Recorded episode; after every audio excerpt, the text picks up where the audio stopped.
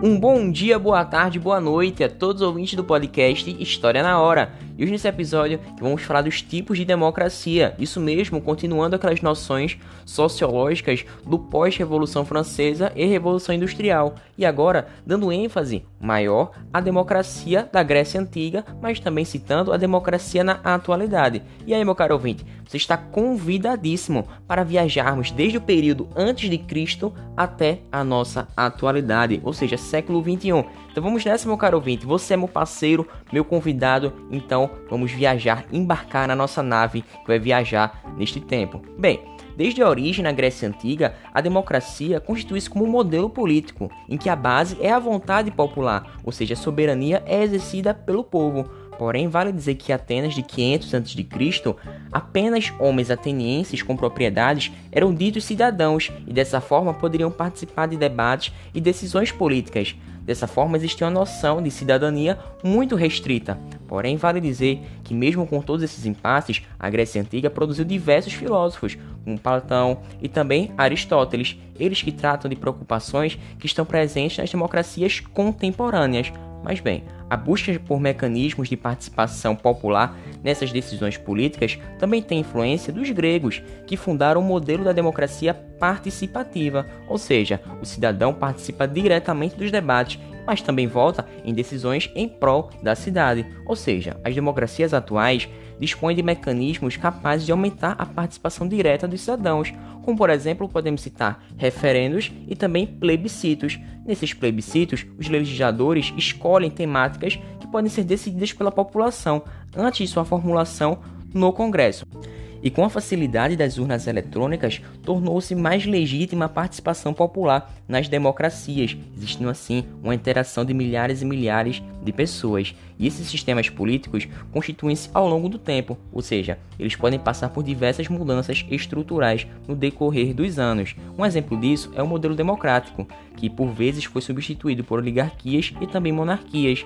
Durante a Idade Moderna, a preocupação com formas democráticas de gestão voltou a ganhar força, mesmo que lentamente, isso a partir dos filósofos iluministas. Bom, vale dizer que a democracia e a cidadania são, portanto, instituições sociais dinâmicas e que ao longo do tempo constituem inúmeros processos de lutas sociais e também confrontos. Dessa forma, podemos chegar à democracia liberal, que é um modelo político que resultou das lutas burguesas revolucionárias, que falamos nos outros podcasts anteriores na temporada 15. Bem, dessa forma, a democracia liberal se apoia em direitos e leis para impor suas regras de atuação do poder político, e vale dizer que seu grande objetivo é assegurar liberdades individuais e também uma condição plena para a democracia.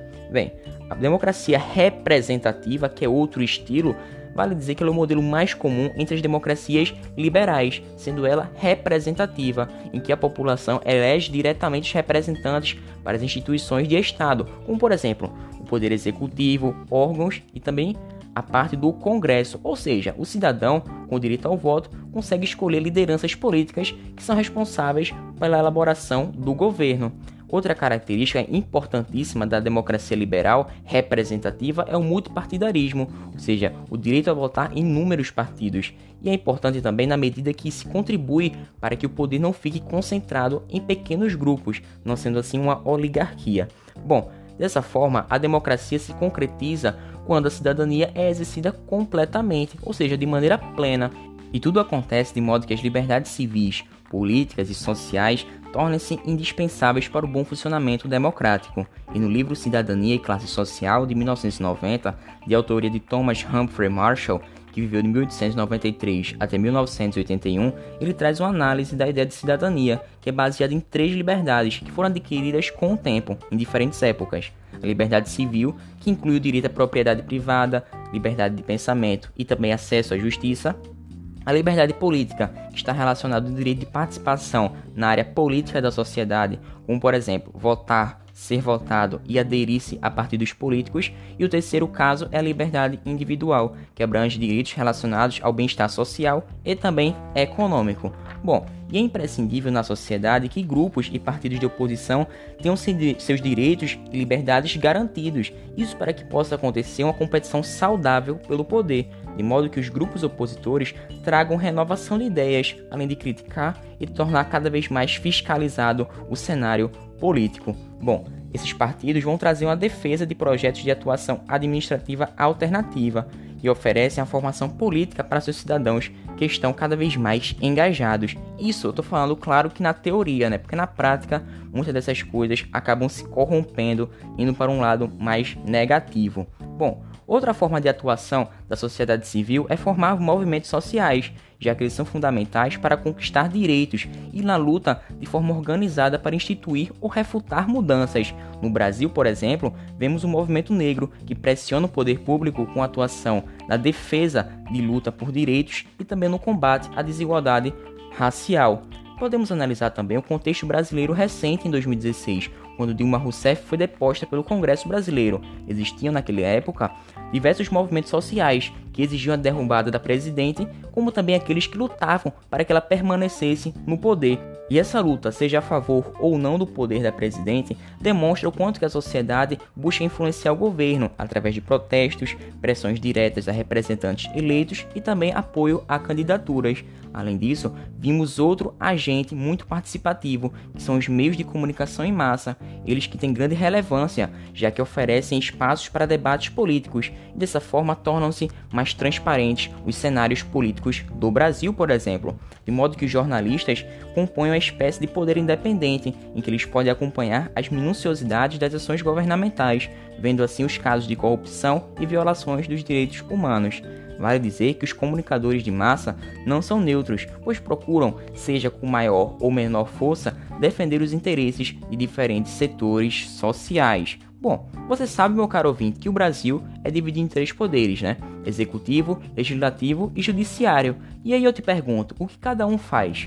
Bom, o poder executivo é responsável por sancionar leis e também colocá-las no âmbito municipal, federal e estadual, por exemplo. Isso a partir de políticas públicas. Bem, existem dois tipos de modos de fazer esse poder executivo, que é o presidencialismo e o parlamentarismo. Bom, no sistema presidencialista, o governante é eleito diretamente pela população e o presidente da República é chefe de Estado e também chefe de governo. Já na área parlamentarista, as duas chefias são ocupadas por pessoas distintas. A função de chefe de Estado é ocupada dada a licenças mais simbólicas e tradicionais. É o caso, por exemplo, da Inglaterra, onde a rainha ocupa a função de chefe de Estado.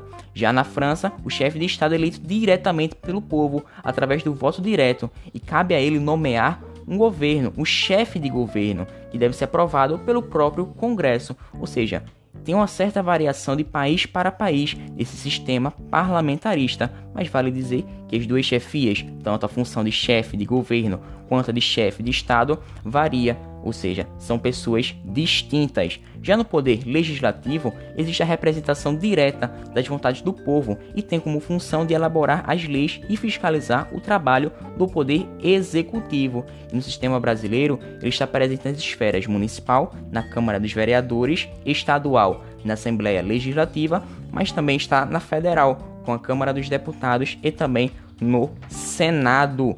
Já o Poder Judiciário tem como função julgar as irregularidades e violação a leis. Bem, com eles representa-se a justiça, ou seja, de maneira mais técnica, ele é formado por juízes vitalícios, aprovados em concursos públicos, que podem ser nomeados pelo presidente da República e também aprovados pelo Senado Federal para fazer parte do Supremo Tribunal Federal, ou seja, a mais alta instância, os caras que são sensacionais, né? os caras que estudaram bastante, pelo menos em teoria, né? E espera-se que, ele, que eles façam justiça de maneira prática, né? De maneira que siga a regularidade, ou seja, o caminho da retidão. Bom, vale dizer também que existem desafios e grandes desafios para a democracia e também para a cidadania. E eu te pergunto, meu caro ouvinte, quais são eles?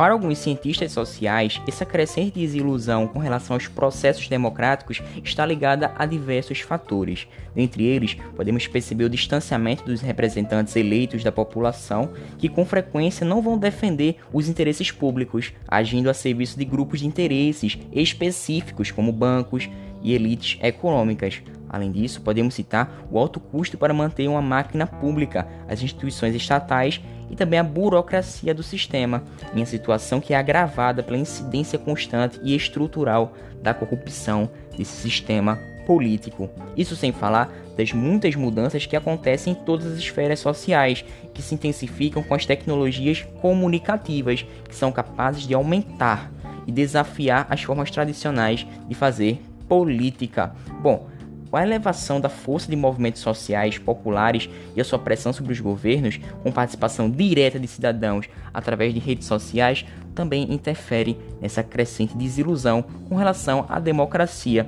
Isso sem falar também no aumento do desemprego, desigualdade social e violência urbana. Temas esses que vimos com o final da Revolução Industrial e também no decorrer dela, mas também presente nas causas da Revolução Francesa e em geral com os objetivos da Revolução Burguesa em si. Bem, dessa forma, serve aqui o papel do sociólogo em promover o acesso universal aos direitos humanos, não somente do sociólogo, mas de todos os cidadãos precisam reivindicar para que haja defesa e promoção dos direitos e também formar pessoas que reconheçam os outros, a si próprios, também como sujeitos de direitos. Ao mesmo tempo que educa, a sociologia faz a formação de um novo indivíduo, ou seja, um sujeito de direitos, que se posiciona também contra todas as formas de opressão e violação dos direitos civis. Bem, e aqui fica a minha mensagem. Muito obrigado, meu caro ouvinte. Te espero no próximo podcast, que vamos falar também um pouco mais de dominação e de poder e como que ele pode ser feito de maneiras diferentes a respeito de todos os setores sociais. Então, muito obrigado. Eu fico por aqui. Até uma próxima.